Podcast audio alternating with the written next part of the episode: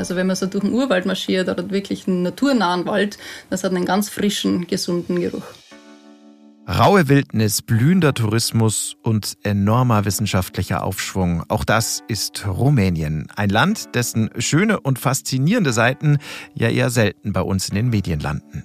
Das, das ändern wir heute mal. Und damit hallo zusammen zur zweiten Folge von Explore. In diesem Themenmonat Rumänien. Schön, dass ihr wieder dabei seid. Und das hier, das erwartet euch diesmal. Ein europäisches Yellowstone. Genauso bekannt, wild und schön wie die amerikanische Ikone soll ein riesiger Nationalpark mitten in Rumänien werden. Und vor allem soll er die letzten Urwälder Europas schützen. Die, die stehen nämlich mitten in den rumänischen Karpaten. Wie eine österreichische Biologin, ein paar bewaffnete Ranger und in der Wildnis ausgesetzte Büffel dazu beitragen, das, das erfahrt ihr heute. Die letzten Urwälder Europas. Das ist eines unserer beiden Themen von Explore. Und für unser zweites Thema gehen wir tatsächlich auch in den Wald, wobei der in dieser Geschichte dann eher eine Nebenrolle spielt. Die Hauptrolle, der hat ein anderer, nämlich Rumäniens Superlaser, seines Zeichens der stärkste Laser der Welt. Ja, ihr habt richtig gehört. Und der steht mitten in einem künstlichen kreisrunden Wald. Warum? Unter anderem das erzählen wir euch in dieser Folge und natürlich beantworten wir auch die Frage, wofür man so einen Superlaser überhaupt braucht und wieso er ausgerechnet in Rumänien steht. Denn, sind wir ehrlich, da würde man ihn jetzt nicht unbedingt erwarten. Also, Rumäniens Superlaser, ein Hauch von Star Wars, diesmal bei Explore. Folge 2, Wissenschaft und Natur. Über wilde Wälder und starke Laser. Hier ist eure National Geographic Podcast Redaktion. Ich bin Ika Kiewit. Hi zusammen. Und hier ist Daniel Lerche. Servus.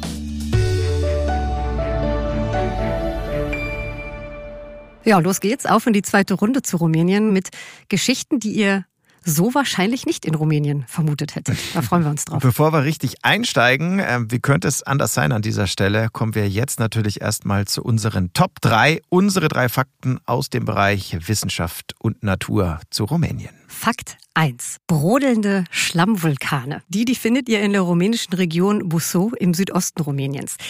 Das ist ein total faszinierendes Naturphänomen, denn statt heißer Lava fließt da kalter Schlamm aus den kleinen mhm. Vulkanen. Klein, weil die gerade mal drei bis acht Meter hoch werden. Und das Ganze, das nennt sich kalter Vulkanismus. Der entsteht durch kleine Gaseruptionen unter der Erde und durch diese Eruptionen wird Grundwasser an die Erdoberfläche gedrückt, fließt dabei vorbei an Erdschichten. Ja, und voilà, blubbert da ein kalter Schlammvulkan. Also Verbrennungsgefahr dann gleich null. Genau. Gar trotzdem, nicht. trotzdem ein Vulkan. Ja. Hätte das mhm. gedacht. Ja. Ich habe ich, hab ich wirklich auch noch nie von gehört. Stehen denn dann da lauter Vulkane so sozusagen aufgereiht nebeneinander? Ja, nicht ganz. Also es ist eher wie so eine wie eine kleine Kraterlandschaft, mhm. so hier und da mal ein kegelförmiger Hügel, aus denen ab und zu dann Schlamm quillt. Und dieser Schlamm, der trocknet halt eben auch relativ schnell in der Luft und äh, dadurch wachsen diese Hügel mit den Kratern und die entstehen dann dadurch. Okay, verstanden. Also ja. Verrückte Sache. Kalte Vulkane klingt ja erstmal wie ein Widerspruch in sich. Ja. Gibt's aber wirklich und zwar in Rumänien. Wieder was gelernt. Ich mache mal weiter mit äh, Fakt 2. Mhm. Für den geht's ab in die Walachei. Das ähm, reimt sich übrigens nur zufällig. Fakt 2 in die Walachei. Der heißt die wachsende Wüste. Ähm, vorweg vielleicht für alle, die es nicht wissen, die Walachei, die gibt's wirklich, ist eine historische Region im Süden Rumäniens und dort, dort bildet sich eine Wüste. Und ähm, klar, das ist kein natürlicher Prozess, sondern mal wieder ein menschgemachter. In dieser sandigen Region wurden vor allem in den 70ern und in den 80er Jahren nämlich viele, viele Bäume gefällt. Und das war der Beginn für die Verwüstung sozusagen in der Walachei. Aber warte mal ganz kurz. Also ja. eine Wüste in Rumänien hätte ich auch nicht erwartet, aber nennt man es wirklich Verwüstung? Ich muss gestehen, mit dem eigentlichen Wortsinn Verwüstung habe ich mich noch nie so richtig beschäftigt. Ja, offiziell, nee, offiziell ja. nennt sich das dann auch ähm, eher Desertifikation, also okay. von Desert Wüste, mhm. ähm, wenn sich eben eine Wüste bildet oder, oder ausbreitet. Und die in Rumänien, die breitet sich immer weiter aus. Sie ist mittlerweile gut eineinhalb Mal so groß wie der Bodensee. Boah. Und ähm, es gibt Experten, die sagen, also wenn das so weitergeht, dann reicht die äh, spätestens in ein paar Jahrzehnten auch bis ähm, an die Hauptstadt Bukarest ran. Oha. Kann man irgendwas dagegen tun, um das zu verhindern? Ja, also äh, klar, Umweltschützende sagen natürlich, es hilft im Prinzip nur eins, äh, das Logische, nämlich ähm, Aufforstung. Ja, ah, damit ah, okay, der Wind ja. dann eben nicht noch mehr Sand in Richtung Hauptstadt trägt. Ja, mhm. smart, ja. Ähm, für meinen dritten Fakt, das ist jetzt eine ganz tolle Überleitung, die ich mir gerade ausgedacht habe, geht es quasi unter den Sand. Oh. Fakt, Sehr schön. Ja, Fakt 3. Der tiefste Freizeitpark der Welt. Nämlich 120 Meter unter der Erde in einem alten Salzbergwerk in der Salina Turda im Nordwesten Rumäniens. Mhm. Da, da steht ein kleiner Freizeitpark mit einem metallenen Riesenrad, einem Minigolfplatz, einem Amphitheater.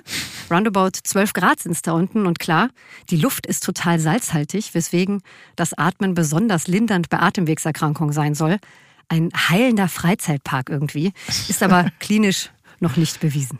Hm, da kriegt man wahrscheinlich mit Attest freien Eintritt.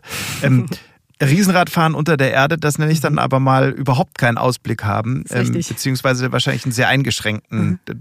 Worauf schaut man denn da? Dann auf kahle Wände oder gibt es vielleicht sogar sowas wie Salzkristalle? Oder? Ja, genau. Also es ist so, da hängen, ja, da hängen so ein paar ja, wirkliche Salzstalaktiten von den Decken runter. Ah, das ist aber dann schon ganz schon, spektakulär, ja. Ja, das, das ist dann wirklich spektakulär. Ja. Mhm. Dann äh, fasse ich nochmal zusammen. Ne? Kalter Vulkanismus, trockene Verwüstung und ein salziger Freizeitpark unter der Erde. Unsere Top 3 Fakten über und aus Rumänien. So, wir steigen ein in das erste Hauptthema dieser Folge. Denkt mal an einen Urwald. Woran denkt ihr da?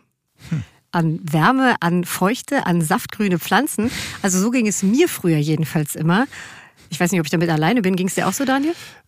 Ja, also sagen wir mal so, zumindest bedingt. Ähm, aber du ja. willst natürlich nicht auf einen tropischen Regenwald in Rumänien hinaus. Ähm, davon hätte man bestimmt auch schon gehört. Genau, aber ich finde es halt immer so spannend, dass ganz viele beim Thema Urwald eben an den Regenwald denken, ne? ja, der zwar stimmt. die Wälder um und südlich des Äquators ausmacht, aber mhm. Urwald sich auch auf der Nordhalbkugel in ganz verschiedenen Waldformationen finden lässt. Ja. Genau, und dieser Begriff Urwald ähm, schlichtweg ja nur die Wälder meint, die unberührt sind. Also so wie sie die genau, Natur eben ja. erschaffen hat vor Jahrmillionen oder noch mehr äh, vor Jahrmilliarden Jahren, ähm, ohne dass irgendein menschlicher Einfluss ähm, stattgefunden hätte. Genau, also jedenfalls sind in den rumänischen Wäldern noch echte Urwälder zu finden. Knapp 27 Prozent ganz Rumäniens ist von Wald bedeckt und ich bin fast vom Rechercheorker gefallen, aber davon sind noch circa 100 bis 300.000 Hektar reiner Urwald. Mhm. Also ich muss gestehen, kurioserweise weiß niemand so genau, wie viel davon als reiner Urwald gilt. Sicher ist aber, dass sich nirgendwo sonst in Mitteleuropa so große Flächen an Urwald wie in den Karpaten eben erhalten haben. Allerdings ähm, muss da noch eins angemerkt werden, nämlich, dass mhm. es ähm, bis vor circa 20 Jahren noch mehr als doppelt so viel Urwald in Rumänien gab. Ähm, jedenfalls sagen das Schätzungen verschiedener Umweltstiftungen. Und ähm, ja, der Grund für den Rückgang ist ähm, lapidar und dramatisch zugleich, denn in Rumänien wird einfach Wald im ziemlich großen Stil illegal abgeholzt. Wie steht es also um dieses wilde Paradies da in Rumänien? Wir haben uns auf die Suche nach Antworten gemacht und sind bei unseren Recherchen auf eine unserer National Geographic Explorerinnen gestoßen, die genau ein Ziel verfolgt, nämlich die Wälder, die Urwälder, die Wildnis Rumäniens zu schützen. Barbara Bromberger heißt sie. Sie ist Biologin, kommt aus Österreich und sie hat sich mit ihrem Mann schon vor 20 Jahren in Rumänien niedergelassen und zwar in Transsilvanien, nördlich der Karpaten. Ähm, und da haben sie nicht nur eine ökotouristische Pension eröffnet, sondern sie wollen, Achtung, den Yellowstone Europas, also den größten und dann auch bekanntesten Waldnationalpark Europas, erschaffen in Rumänien. Wie dieser Yellowstone Europas gelingen soll, genau darüber haben wir also mit Frau Promberger gesprochen. Und weil sie eben so nah dran an den Urwäldern Rumäniens lebt, wollten wir als erstes von ihr wissen, was sie eigentlich sieht, wenn sie aus ihrem Bürofenster schaut. Pure Wildnis oder nicht? Ja, direkt vor meinem Fenster ist nicht die pure Wildnis, aber schon ähm, am Übergang dazu, sagen wir mal so. Ich schaue gerade auf die, auf die nächsten Bergspitzen und das ist ein wunderschöner Übergang von einer Kulturlandschaft hin zu äh, einem richtigen Wildnisgebiet. Laufen wir mal ein kleines bisschen weiter rein in die rumänischen Urwälder. Wie sieht es da aus? Wie, wie riecht es da? Ein Urwald ist ganz generell ein Wald, der sich strukturmäßig sehr divers gestaltet. Sowohl von den Arten als auch von der Alterszusammensetzung. Das heißt, man hat da wirklich alte Buchengiganten, ähm, wo man mehrere Leute braucht, um die überhaupt zu umarmen, bis hin zu einer natürlichen Regeneration, dort wo solche alten Baumriesen dann irgendwann äh, umfallen ähm, öffnet sich der Wald, es kommt Licht rein und es kommen neue äh, junge Pflanzen, die da wachsen. Das heißt, man hat wirklich ein, äh, ein Mosaik von verschiedenen Altersgruppen und eben von verschiedenen Arten. Hier, wo ich wohne, da geht es von 800 Metern los bis rauf eben zur Waldgrenze. Und da kommt man erst von der Buchenzone, dann rein in diese wunderschönen Bergmischwälder mit Buche, Tanne, weiter oben dann Fichte. Äh, wir haben Ahorn unten in den Bachläufen, äh, die Erlen Ulmen. Das heißt, es ist wirklich eine enorme Vielfalt. Der Geruch, wie würden Sie den beschreiben? Ich glaube, am ersten mit ähm, unglaublich frisch. Also wenn man so durch den Urwald marschiert mhm. oder wirklich einen naturnahen Wald, das hat einen ganz frischen, gesunden Geruch. Es ist ja schon spannend, wie Sie eines der größten Wildnisreservate Europas erschaffen wollen. Können Sie uns mal ganz kurz mitnehmen, wie Ihr Vorhaben so abläuft? Sie kaufen mit Ihrer Organisation Waldflächen in Rumänien auf, richtig? Genau, die Idee, so einen großen und vielleicht sogar den größten äh, europäischen Waldnationalpark zu schaffen, stammt äh, daher, dass ja, mit der Rückgabe der Wälder, äh, dieser Restitution der Wälder an die vorherigen Besitzer, dieser, dieser enorme Raubbau an der Natur stattgefunden hat. Und äh, für uns war damals irgendwie klar, die einzige Möglichkeit, das zu stoppen, nachdem die legalen Instrumente nicht funktioniert haben, war die einzige Möglichkeit, diese Wälder zu kaufen, erstmal unter Privatschutz zu stellen und dann äh, Strukturen langsam aufzubauen, ähm, dass man das wirklich auch in ein offizielles Schutzgebiet verwandeln kann und hoffentlich irgendwann auch in einen staatlichen Nationalpark. Das heißt, was wir machen, ist, wir kaufen äh, Privatwälder auf, wir haben 27.000 Hektar, die die Stiftung gekauft hat bzw. verwaltet. Und äh, wir sind natürlich damit schon bei einer signifikanten Größe angelangt. Also wenn man jetzt auch andere vergleichbare Nationalparke in Österreich, Deutschland anschaut, die sind meistens nur die Hälfte dieser Größe. Und es klingt sehr teuer. Wie, wie geht das? Wir hatten das Glück, ähm, dass wir einige Philanthropen äh, gefunden haben, die das Projekt unterstützen, die hier vor Ort waren, die gesehen haben, wie wertvoll diese Wälder sind ähm, und, und sich bereit erklärt haben, das zu unterstützen. Und so haben wir langsam ein, ein ganzes Netzwerk von, ähm, von Leuten aufgebaut, die diese, diesen Waldkauf und dann die weiteren Maßnahmen auch unterstützen. Frau Pommerger, das ultimative Ziel, das europäische Yellowstone zu erschaffen, ist ja schon ein sehr mächtiges Vorbild. Ne? Was wird denn an Ihrem Nationalpark anders sein? Ja, ist natürlich Yellowstone, das klingt äh, sehr gut und ich glaube, wo wir ähm, Yellowstone eben auch als Modell äh, verstehen, ist in der, in der Größe und der Vielfalt. Da wirkt Yellowstone einfach so gut. Man kann äh, unser Vorhaben sehr gut damit erklären. Aber natürlich hat jeder äh, Nationalpark seinen eigenen, ähm, seinen eigenen Charme und seinen eigenen Reiz.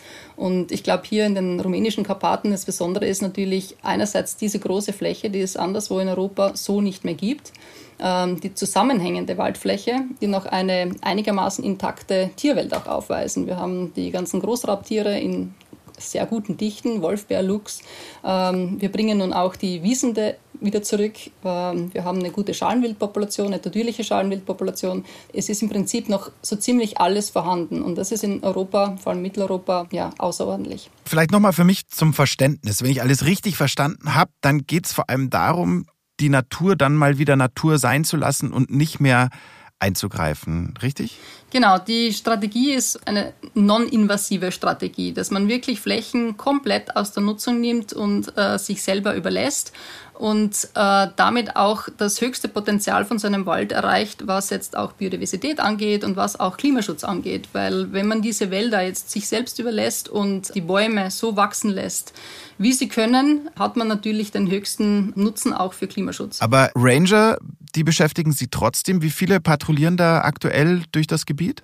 Wir haben mittlerweile in der Stiftung äh, über 100 Mitarbeiter und davon sind die Hälfte in etwa äh, Ranger. Das heißt, die sind wirklich dafür verantwortlich, dass diese Wälder geschützt bleiben, die patrouillieren, aber die haben neben dieser reinen Patrouille auch, ähm, auch ganz andere wichtige Aufgaben. Eben bei der Renaturierung, bei der Wiederaufpflanzung, beim Monitoring der Wildtiere helfen die mit. Wir versuchen auch diese dieses Rewilding, diese Prozesse, die da jetzt entstehen, ähm, auch zu dokumentieren mit fixen Kameras, die aufgestellt werden und immer wieder Fotos gemacht werden über die nächsten äh, Jahre. Das wird natürlich besonders spannend in 20, 30, 40 Jahren.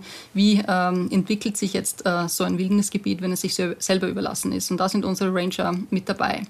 Aber eine der zentralen Aufgaben dürfte wahrscheinlich auch sein, illegalen Holzschlag zu, äh, zu verhindern, ähm, die Gebiete zu schützen. Das ist ein Thema aus Rumänien, das es ja auch äh, durchaus bei uns äh, schon in die Schlagzeilen geschafft hat. Können Sie uns dazu mal noch ein bisschen mehr erzählen? Was passiert da in Rumänien?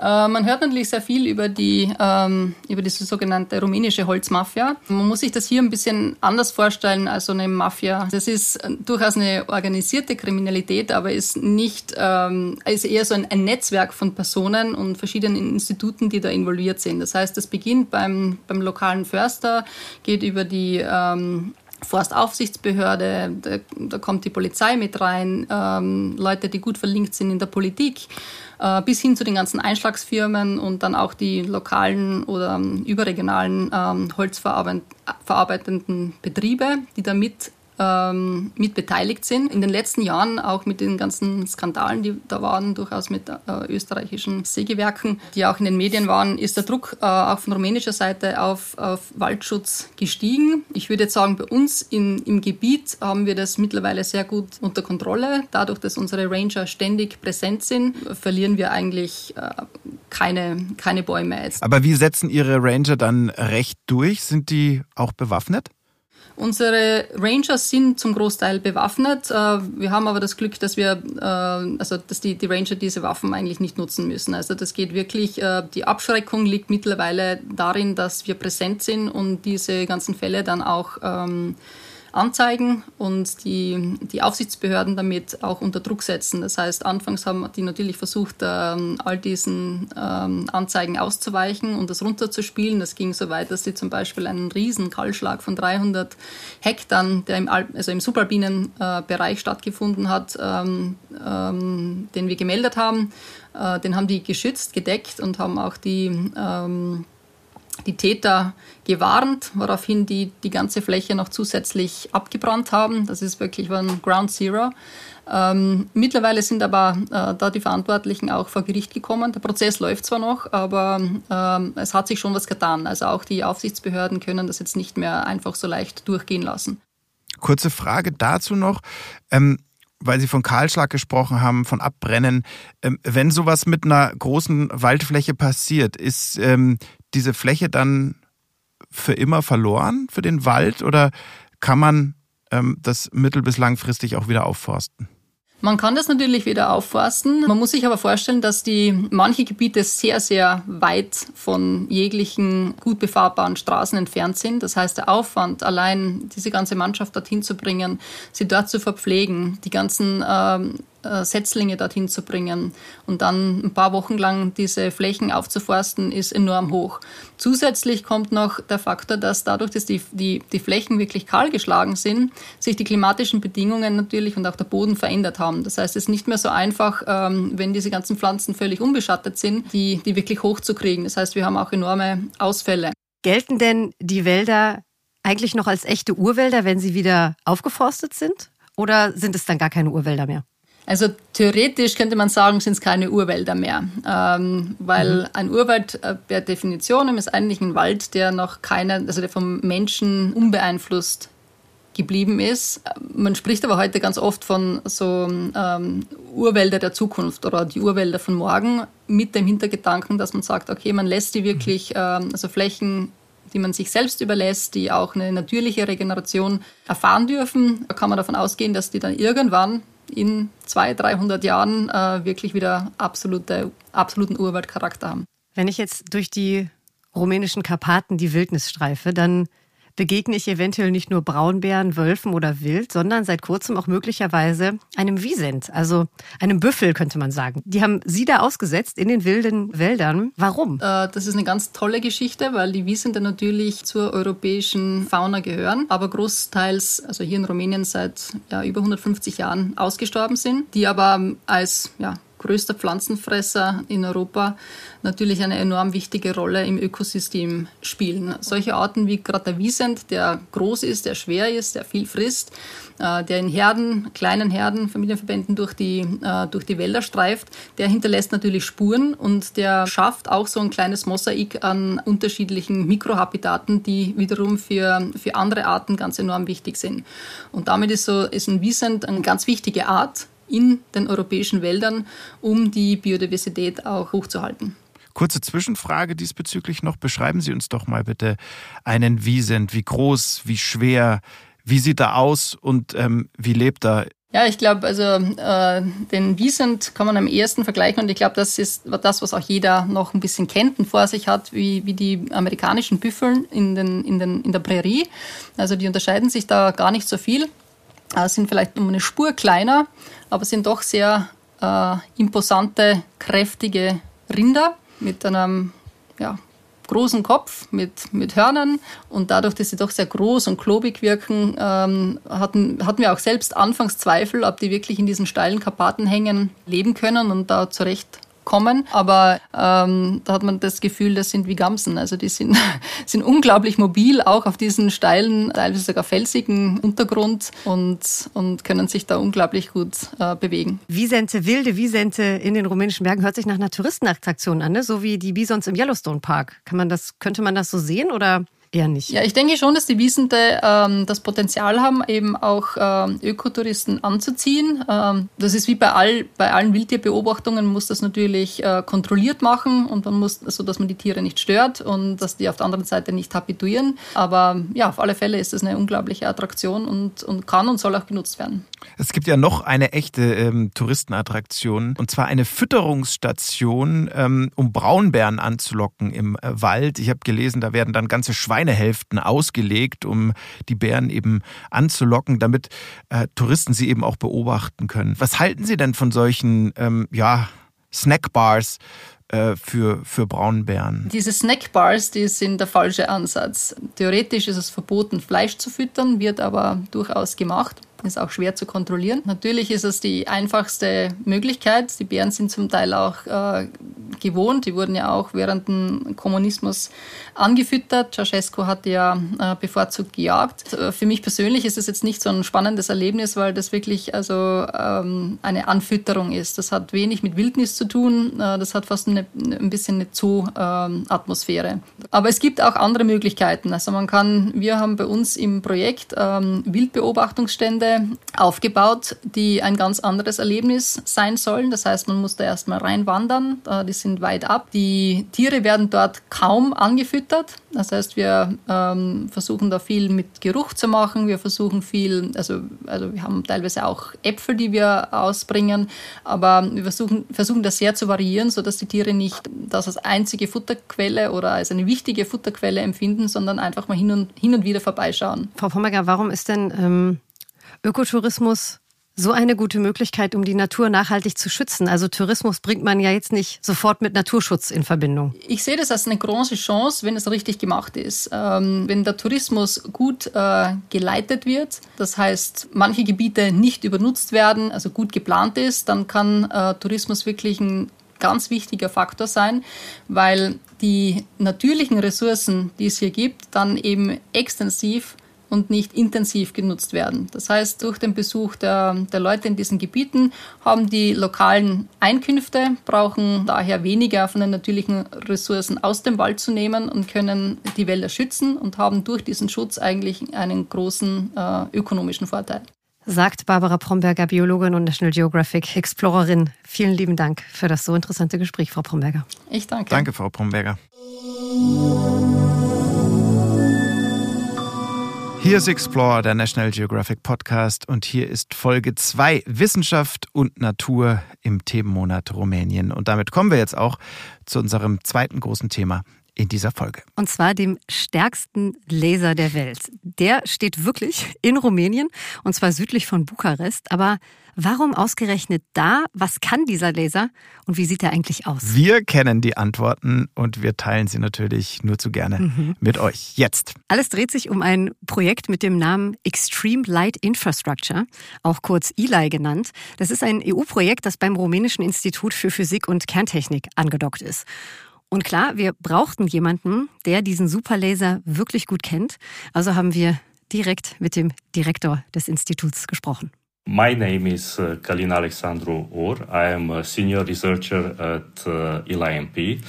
I'm presently the uh, project director of uh, ELIMP. Dr. Kalin Ur, er ist also aktuell der Projektleiter beim ELI-NP, was übrigens komplett für Extreme Light Infrastructure Nuclear Physics steht. Ja, oder eben Superlaser. Das lässt sich ein bisschen Stimmt einfacher aussprechen. ja. Bevor es hier aber schon zu sehr in Richtung äh, Physik abschweift, lass uns ähm, doch erstmal Herrn Dr. Uhr als Person noch mal ein bisschen genauer kennenlernen, bitte. Also besser gesagt ihr.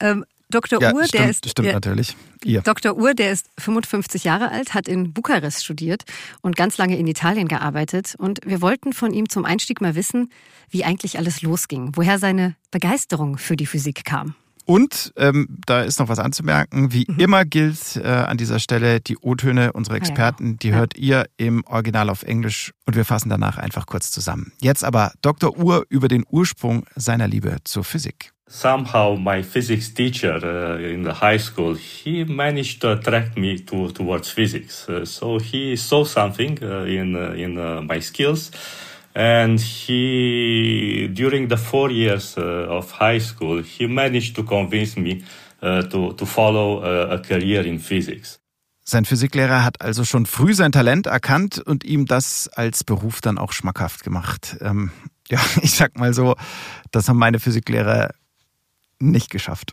Nee. nee. Lag aber auch an mir, glaube ich. Da war das Interesse einfach nicht ja, so da. An mir und meinen Lehrern auch. Aber Dr. Uhr, der liebt die Physik offensichtlich so sehr, mhm. dass er sogar unmittelbar neben seinem Arbeitsplatz wohnt. Ne? Zwei Minuten sind es, mit dem Auto wohlgemerkt. Ähm, mhm. Ein Spaziergang, der würde sich in dem Fall zwar grundsätzlich anbieten, das geht aber nicht. Weil? Das hat einen speziellen Grund. Es gibt nämlich keinen direkten Weg äh, von seiner Wohnung zum Institut, also keinen, den man gehen könnte. Man muss erst mal außen um einen Wald herumfahren und dieser Wald, ja, der ist wirklich ähm, nicht verhext, aber verrückt. Ja, also verrückt. Ähm, ich habe mir den mal, oder besser gesagt, das ganze Institut bei Google Maps angeschaut ja. und von oben sieht man wirklich einen perfekt runden Kreis um das mhm. Institut. Ganz, ganz dichter Wald. Also falls ihr mal reingucken wollt, sieht schon spektakulär aus, sieht ein bisschen aus wie so ein gelandetes UFO. Und ja. warum der Wald so aussieht, das hat uns Dr. Ure so erklärt. It's because this is not a natural forest. So this uh, forest was planted in uh, the 50s because the National Institute has received from from the former uh, Soviet Union as a gift uh, a nuclear reactor. Uh, and as a security area around the institute, they have planted this, uh, this uh, forest. Also, die Rumänen haben einen Forschungsreaktor sozusagen geschenkt bekommen und als Sicherheitszone haben sie einen kreisrunden Wald drumherum gepflanzt, der eben bis heute da steht. Kreisrund und Pumpalksut. Genau. Ja, ein richtiges Dickicht. Und wenn man den Wald dann mal passiert hat über eine kleine Straße, dann kommt, klar, ein Sicherheitscheck. Mhm. Es darf natürlich nicht jeder einfach so auf dieses Gelände drauf. Und im Forschungszentrum selbst, da dreht sich dann äh, logisch alles um diesen Laser. Und ähm, ja, also eins kann ich euch sagen, der sieht nicht wirklich so aus, wie ich zumindest mir so einen Laser jetzt vorgestellt hätte. Ich mir auch nicht. Ja. Also der Raum, in dem der stärkste, wohlgemerkt, der stärkste Laser der Welt steht, der ist eigentlich eher eine Halle mhm. so ungefähr 40 mal 70 Meter lang. Hat so ein bisschen die Optik von einer Wartehalle im Flughafen. Ähm, alles blitzeblank, helle Wände, helle Decke, heller Boden und dann stehen da im Prinzip, und das hat mich so verwundert, ähm, einfach ganz viele schwarze Kisten mit roten Deckeln ja. auf Tischen mhm. und die in einer Reihe. Ähm, da stehen dann zum Teil noch Computer drauf. Äh, es gucken überall Kabel raus an den Seiten. Mhm. Also irgendwie ein Szenario, wie ich es mir so gar nicht ausdenken hätte können. Ja. weißt du, ja. was ich finde? Ich, ähm, als ich mir diese Bilder angeguckt habe von dem Laser, mhm. ich finde diese Kisten, die sehen so aus wie die, wie diese Technikkisten auf Konzerten, wo die ganze ja, genau. Technik drin ist. Weißt genau. du, genau? Ja, ja, ja, klar. Und von denen dann ganz viele irgendwie in, in einer ganz langen Reihe, so knapp 60 Meter lang. So, so schaut es da drin aus. Ja. Und jetzt kommt's, und genau diese Kisten, mhm. das sind im Prinzip zwei Reihen, zwei Laser. Also den stärksten Laser der Welt, den gibt es in Rumänien gleich zweimal. Und klar, genau. wer an so einem Laser arbeitet, der muss natürlich auch entsprechende Schutzausrüstung tragen. Uh, yes, you you look. If I think, well, yes. If someone see us when we are inside, yeah, we are looking a little bit like astronauts in a little bit lighter suits, but it's yes, it's uh, something like this. Die Mitarbeiter und Mitarbeiterinnen, die tragen also weiße Anzüge und Spezialbrillen und sehen damit dann ja so ein bisschen aus wie Astronauten, nur halt mit dünneren und leichteren Anzügen. Also woran ich ja beim Thema Laser immer sofort denken muss, ist dieser ähm, Merksatz, bloß nicht ins Laserlicht gucken. Ich wollte, ich wollte das schon die ganze Zeit sagen, nicht reingucken. Ja, ja. genau. Hier geht's aber jetzt ähm, nicht nur um den Schutz der Menschen, äh, die am und mit diesem Laser arbeiten und um den Schutz ihrer Augen, sondern auch um den Schutz des Lasers selbst. Genau, der ist nämlich total empfindlich und deswegen muss mhm. es zum Beispiel immer gleich warm sein in dieser Halle. Es darf sich auf keinen Fall Dreck und Staub bilden und es darf keine Erschütterungen geben. Und dann sind da noch die Wände, sehr, sehr dicke Betonwände und zwar aus diesem Grund. We have to protect the people that are uh, in the environment outside the, the experimental hall from this radiation. So for this reason, we, we built very thick walls, and the walls have a thickness of two meters of concrete, and this uh, uh, ensures the protection of, of the uh, outside world.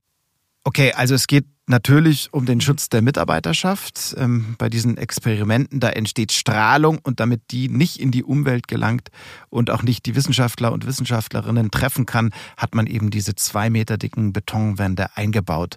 Ähm, das ist dann mal so ein richtiger Bunker, würde ich sagen. Mhm. Ja. ja. Also man muss äh, durch so einen kleinen Betontunnel durch, wenn man in diesen Experimenteraum möchte. Mhm. Und es gibt noch einen spannenden Fakt zum Gebäude selbst, wenn es äh, um die Sicherheitsmaßnahmen ja, geht. Ja, du spielst auf die Federn an und die, die Dämpfer, ja. richtig? Ja, alles gedämpft, ja. genau, ja. Also das fand ich echt faszinierend. Ich habe es ja vorhin schon gesagt, dass der Laser auch gegen Erschütterungen geschützt sein muss. Aber es ist nicht nur der Laser, sondern auch das ganze Gebäude direkt gegen diese Erschütterung geschützt. Also es gibt eine 10 Zentimeter Lücke zwischen dem Gebäude und der Außenwelt ja. und das Gebäude steht komplett auf Federn das, und Dämpfer. Das hört sich wirklich so ein bisschen an wie im Film, ist aber die Wahrheit. Ja. Ähm, das Gebäude ist damit sogar gegen Erschütterungen eines Erdbebens geschützt und zwar bis zu einer Stärke mhm. von 8,5 auf der Richterskala. Und nur mal, nur mal zum Vergleich, ja. das stärkste je gemessene Beben weltweit, das lag bisher bei 9,5 und zwar in Chile. Und Chile ist relativ weit weg, ziemlich weit weg. Richtig, und ähm, 9,5 gab es in Europa auch noch nie. Also äh, es gab nee. noch nicht mal 8,5. Also da ist ja. wirklich alles safe. Genau, also dieses Gebäude kann man schon so sagen, des Rumänischen Instituts für Physik und Kerntechnik fängt so ziemlich alles ab. Äh, besser ist das, würde ich sagen. Mhm. Ähm, aber lass uns an dieser Stelle doch mal ähm, zum Laser selbst kommen. Ich muss aber, Daniel, an dieser Stelle ganz ehrlich sein. Also ja. alles wirklich alles von dem, was Dr. Uhr uns erzählt hat, habe ich jetzt auch nicht bis ins letzte Detail verstanden. Das ist schon wirklich komplexe also, Physik. Deine, deine Ehrlichkeit, die ehrt dich und ähm, macht es ja. mir dann leichter, mich auch anzuschließen. Es ging mir genauso. Ja, ging dir auch so? Ja, okay, klar. ja gut. Ja. Also klar, ne, wir versuchen das Ganze so beispielhaft wie möglich zu gestalten, warum es diesen Laser überhaupt gibt und was man damit alles machen kann. Aber ich glaube, also schreibt uns keine E-Mail mit sehr genauen Nachfragen. Obwohl doch, die können wir, die können wir dann einfach weiterreichen an Dr. An Uhr. Dr. Uhr. Ja. So machen wir es. Aber beispielhaft ist ja gut. Ähm, mhm. Lass uns mal mit dem Sternebackofen anfangen. Ähm, über diese Schlagzeile bin ich auch äh, gestolpert beim mhm. Recherchieren schon. Und ich dachte, das klingt gut. Ähm, aber natürlich äh, drängt sich sofort die Frage auf, was hat das jetzt mit einem Laser zu tun? Generell ist es ja so, dass sich die Kernphysik auch dafür interessiert, wie das ganze Universum funktioniert. Zum Beispiel interessiert sich die Wissenschaft für Kernreaktionen, die im Innern von Sternen stattfinden. Genau, und diese Reaktionen eben, die wollen die Wissenschaftler und Wissenschaftlerinnen im Labor nachmachen. Und zwar mit hm. dem Superlaser, logisch. Der kann nämlich ein Plasma produzieren, das die Umwelt in der Sonne bzw. in Sternen simuliert. Und die Sonne ist ja nichts anderes als ein riesengroßer Stern, ne? Genau. Und dadurch können im Labor nukleare Reaktionen in den Sternen studiert und auch untersucht werden. Also ich fasse das Ganze nochmal zusammen, Daniel. Mhm. Dieser Superlaser, der macht es also möglich, diese gewaltigen Prozesse, also irrsinniger Druck, äh, unglaubliche Temperaturen, in einem Stern zu simulieren, sodass Atomkerne zusammenbacken, deswegen auch mhm. Sternbackofen, und die Wissenschaft sich noch besser erklären kann, wie zum Beispiel Sauerstoff und Kohlenstoff entstehen. Das, das finde ich schon verrückt. Genau. Ja, also ja. genau so habe ich es auch verstanden. Und das alles kann im wahrsten Sinne des Wortes eben zu einem universellen Verständnis unserer Erde führen. And in this way we can understand how uh, the elements were produced. and we can understand why we have different abundances of the elements on Earth, uh, why we have so much silicon on Earth, and why we have so few uh, gold on, on Earth. Dr. Uhr sagt also, so kann festgestellt werden, wie die Elemente auf der Erde entstanden sind und warum sie wie häufig vorkommen. Also warum es so viel Silizium auf der Erde gibt und warum so wenig Gold zum Beispiel. Der Laser, der kann aber noch viel mehr. Der kann zum Beispiel mhm. auch ähm, für die Medizin genutzt werden. Und da kommt dann das Thema Röntgenstrahlung ins Spiel. Also das ist natürlich was vollkommen Normales. Ich glaube, fast jeder, jede von uns hatte schon mal mit Röntgenbildern von sich zu tun. Mhm. Aber Fakt ist, es ist immer wieder natürlich auch eine Strahlenbelastung für den menschlichen Körper, die auf Dauer ja nicht gesund ist. Ja, und da könnte dann der Laser Abhilfe schaffen. We are working in developing a method uh, to do X-ray imaging with high accuracy and to get a better image of the tissues and to use lasers to produce the X-rays. And the benefit from this method would be that uh, uh, we can deliver to the patient a lower radiation dose because we can get the image in a shorter time and uh, with uh, the same accuracy.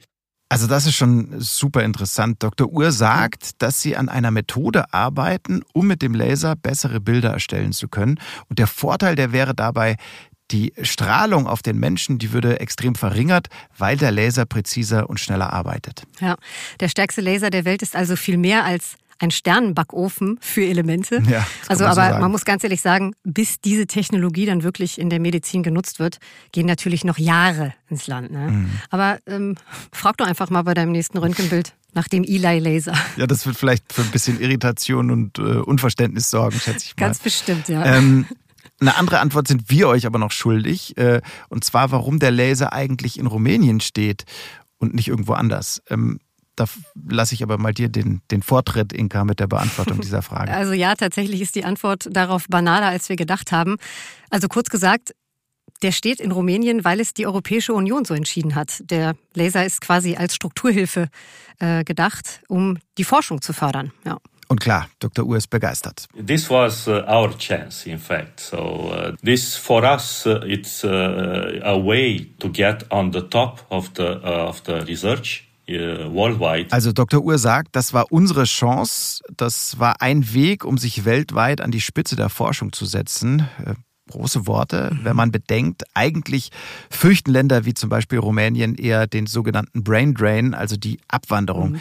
ihrer wichtigsten Wissenschaftler und Wissenschaftlerinnen. Ja, und Daniel, du erinnerst dich, ich habe vorhin kurz erwähnt, dass auch äh, Dr. Kalin Ur gut 15 Jahre in Italien war. Ja. Also er war ja genau. praktisch selbst damit ein Brain Drainer. Mhm. Das Problem, das kennt er also ziemlich gut.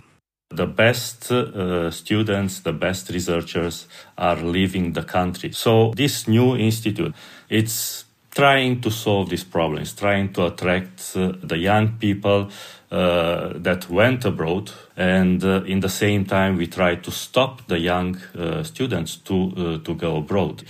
And ELIMP it's a major player in uh, solving this this problem. Also das Institut ELINP versucht das Problem der Abwanderung das Problem des Brain Drains zu lösen. Mhm. Einerseits junge Wissenschaftler und Wissenschaftlerinnen die ins Ausland gegangen sind, zurückzulocken und andere davon abzuhalten, überhaupt erst zu gehen? Also da spielt natürlich immer das Geld eine zentrale Rolle. Ähm, mit einem Budget von 311 Millionen Euro hat man da natürlich auch ein paar richtig gute Argumente. Mhm, ja, also auf jeden Fall. 311 ja. Millionen halt. Ja. Also, um den Brain Drain zu stoppen, das scheint mit dem Projekt Extreme Light Infrastructure zumindest ein bisschen zu klappen. Ja. Immerhin 35 rumänische Wissenschaftler und Wissenschaftlerinnen sind für das Projekt sozusagen nach Hause gekommen. Vielen lieben Dank an dieser Stelle an Dr. Kalin Ur und äh, viele Grüße nach Bukarest. Lieben Dank auch von mir. Rumänien also. Korruption, wilde Natur inklusive der Vision vom europäischen Yellowstone und der stärkste Laser der Welt. Zukunftstechnologie made in Romagna sozusagen. Das ist wirklich eine ganz besondere und fast schon verrückte Vielfalt. Auf jeden Fall tolle Geschichten ja. aus diesem Land ähm, am Rand Europas. Eine andere tolle Geschichte gab es übrigens auch noch ähm, in Folge 1 und zwar die von Dominik Fritz, der Baden-Württemberger. Der hat familiär eigentlich überhaupt keinen rumänischen Hintergrund. Das hat ihn aber nicht daran gehindert, der Bürgermeister in der drittgrößten Stadt von Rumänien zu werden. Also ähm, auch das wirklich eine Story, die man sich mal anhören kann in Folge 1 Land und Leute, genauso wie das Thema Korruption. Vor allem, was ich ja ganz großartig fand, ist, dass dieser Themenvorschlag von euch kam, also aus der Community kam, der Wunsch nach ja. Rumänien. Ja, und dank euch Stimmt. wissen wir jetzt, dass irgendwo in den letzten Urwäldern Europas Wiesente wild und frei herumlaufen und äh, ja, dass überhaupt die letzten Urwälder Europas in Rumänien stehen und um sie gekämpft wird. Also nochmal vielen Dank dafür. Genau, danke. Wir kommen bestimmt nochmal nach Rumänien zurück irgendwann, aber jetzt nehmen wir euch akustisch schon mal mit in den nächsten Themenmonat in eine Stadt, die ich jetzt mal als eine der Herzensstätte meines Kollegen mir gegenüber beschreiben würde. Falls das nicht schon zu übertrieben formuliert ist, Daniel. Ist es das? Übertrieben auf gar keinen Fall. Also okay. ist eher ist eher untertrieben. Also Herzensstadt, ja, das hört gedacht, sich ja. Das hört sich fast zu kuschelig an für das, mhm. was Rio und mich verbindet. Okay. Das war wirklich so, also das war eine feurige Liebe auf den ersten Blick. Ich habe mich kopfüber und mit Haut und Haaren in diese Stadt ähm, verliebt, würde ich so sagen. Ja, also es war fast wie die Liebe zu einer Frau. Ich weiß, wenn ich sowas mhm. sage, da hast du mich wieder für. Ähm, aber ich, naja, also, also ich habe jedenfalls noch nie, ich habe noch nie ähm, eine Stadt kennengelernt, die auf mich persönlich zumindest so eine unfassbare Energie mhm. ausgestrahlt hat. Also wirklich dann, unfassbar. Dann, dann tease doch mal an, was uns erwartet. Ein bisschen was haben wir ja schon. Ne? Also wir, wir, ja, wir stecken ja noch mitten in den mhm. Recherchen, ähm, aber immerhin ein Thema, das, das steht schon fest und das heißt Cocaine Queens, mhm. also Kokainköniginnen. Ja. Also es ist so, dass immer öfter Frauen das Kommando übernehmen in den Kartellen und Gangs in Südamerika und ganz speziell eben in Rio de Janeiro. Warum das so mhm. ist, wie die Frauen da hineingeraten sind und ja, wie sie ihre Macht sichern in dieser eigentlich durch und durch schwer kriminellen und von Männern geprägten Welt. Das und ganz vieles mehr über die Kokainköniginnen unterm Zuckerhut, das erzählen wir euch dann in der ersten Folge zu Rio. Freuen wir uns schon äh, drauf. Äh, Daniel. Ja. Ja. Eine letzte Frage, weil ich gerade schon den Zuckerhut erwähnt habe. Ja. Da gab es ja noch eine Verbindung zu Rumänien, hast du mir erzählt, ne? Ja, fast. Da hast du nicht genau äh, zugehört. Nicht zum Zuckerhut Aha. von Rumänien, äh, sondern ähm, zum anderen weltbekannten Wahrzeichen von Rio, dem Corcovado, also dieser Christusstatue, okay. die ähm, bestimmt alle von euch äh, kennen, haben bestimmt alle ein ähm, Bild im Kopf. Und deren Gesicht, also das Gesicht des Corcovado, das wurde entworfen, designt, wie man heute sagen würde, von einem Rumänen, nämlich dem Bildhauer, ich hoffe, ich äh, spreche es jetzt richtig aus, George Leonida. Der hat eben das Gesicht des Corcovado entworfen. Könnte man eigentlich auch noch direkt als Top 4 nachreichen, direkt, ne? Noch ja, wieder ja, was fühlt gelernt. Sich so an ja. wie so ein ja, fühlt sich an wie ein Top-3-Faktor. Also, ich freue mich sehr auf Rio de Janeiro und wir freuen uns über eure E-Mails, ja. vor allem euer Feedback, auch super gerne Kritik und äh, eure Themenideen immer gerne an hilfe@disney.de. Also super gerne Kritik jetzt aber auch nicht. Also wenn es halt äh, konstruktive Doch, Kritik gibt, dann gerne. Ja, konstruktiv. Ja, ja. genau. Die E-Mail-Adresse, die findet ihr auch nochmal in der Episodenbeschreibung und natürlich freuen wir uns auch über eure Kommentare und eure Abonnierungen. Eh klar. So ist es. Also, macht's gut und bis zum nächsten Mal. Ciao. Tschüss. Abonnierungen. Gibt es das Wort überhaupt? Ja, Abos. Wenn ne? ihr uns abonniert, ja. müsste es ja. heißen. Okay, aber dann, dann abonniert uns halt. Da freuen wir uns. Ciao. Tschüss.